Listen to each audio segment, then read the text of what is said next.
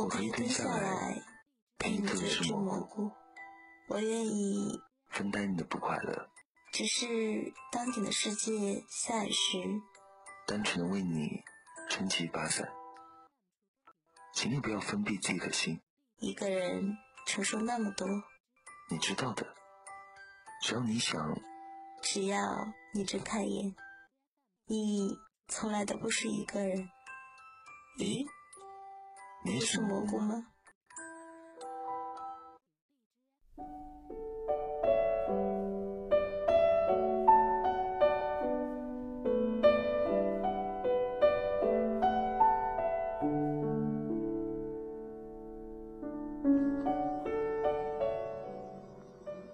我就这样孤独的生活着，没有遇到过一个真正谈得来的人。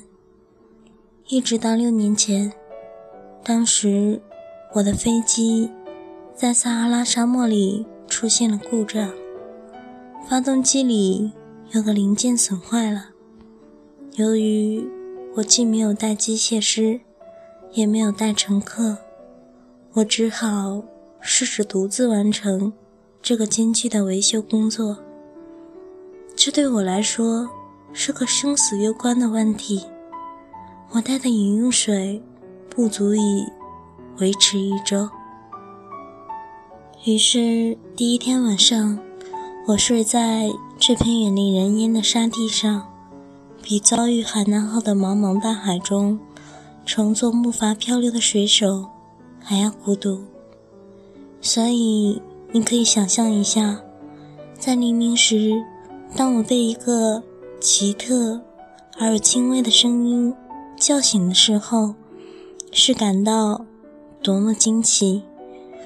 那声音说道：“请你给我画一只绵羊。”什么？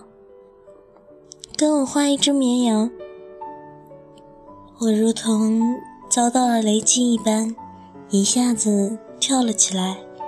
我使劲眨了眨眼睛，认真查看了一下四周。我看见了一个非常奇特的小家伙，他正站在那里，极其严肃、认真地打量着我。下面你会看到我后来给他画了一幅最好的一幅画像。可是跟他本人相比，我的画当然要逊色很多。但是这并非我的过错。那些大人在我六岁时就使我对我的画家生涯丧失了信心。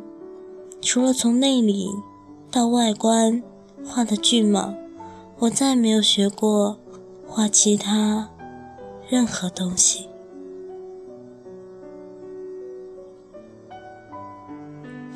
我吃惊地瞪大眼睛盯着这个突然出现的小家伙。别忘了，我坠机的这片沙漠距离人居住地有千里之遥，而我眼前的这个小家伙，看来并不像是在沙漠中迷了路，也没有半点因为疲惫、饥渴、恐惧而虚弱无力的神情。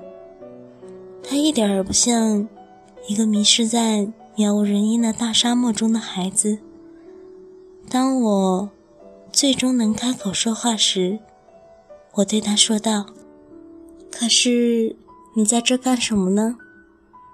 他的回应是非常缓慢的，仿佛在谈论一件重大事件一般，对我重复的说道：“请你给我画一只绵羊。”当一个人对某种神秘事件，震慑住的时候，他是不敢违抗的。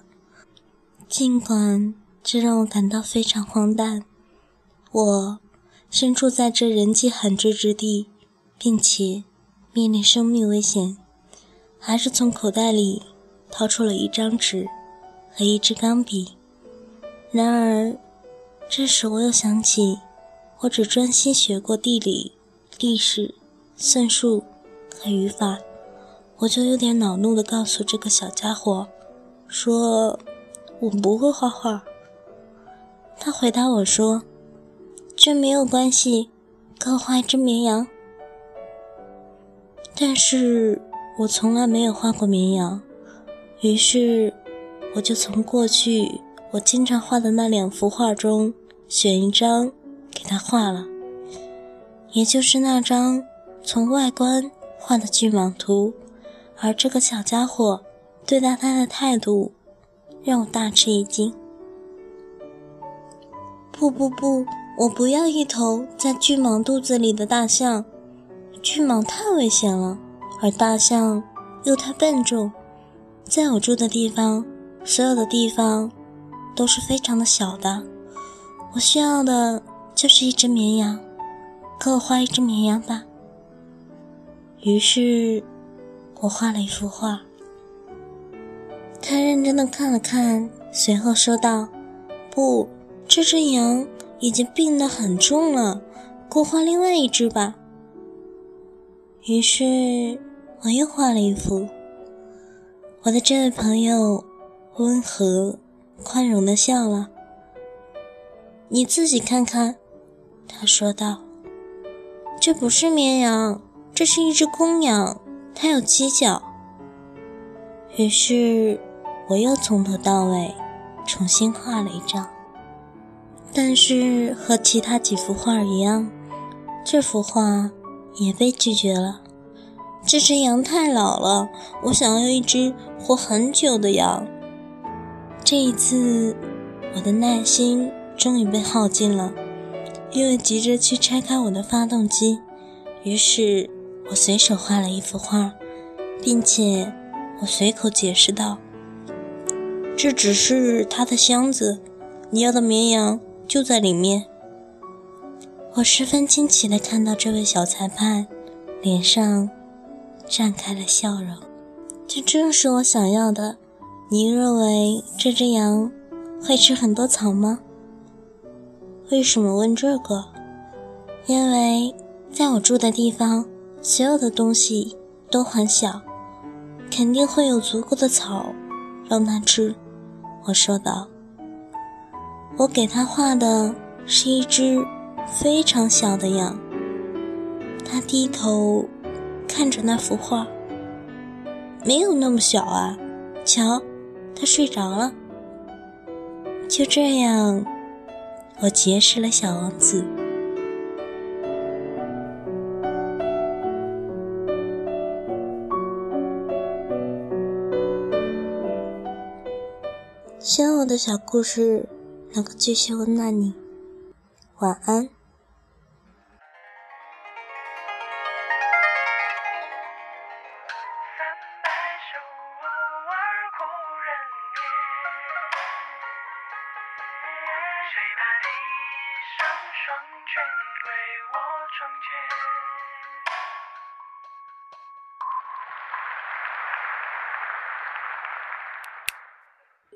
孤独，收了谁的脸？兰亭又在落在你案前，一卷空白，心照的人不选，眼神泪思念。二十四桥中别明月间，那藏头的诗不忍读再见，留下枕边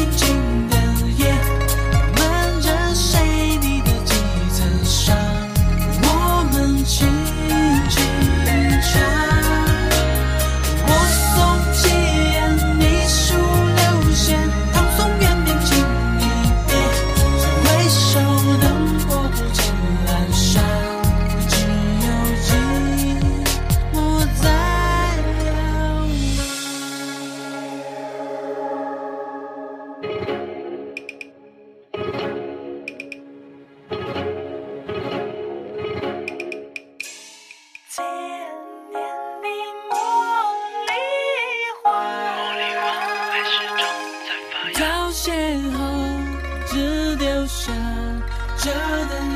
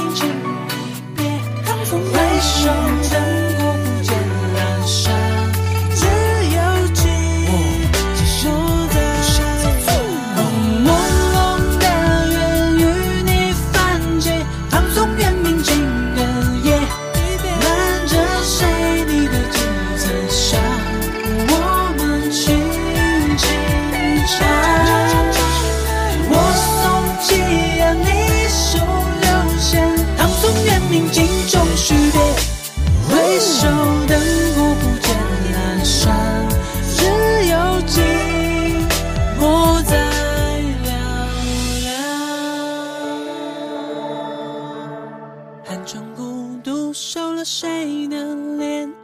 满天又再落在你案前，一卷空白，心照的人不喧，无言声泪，思念。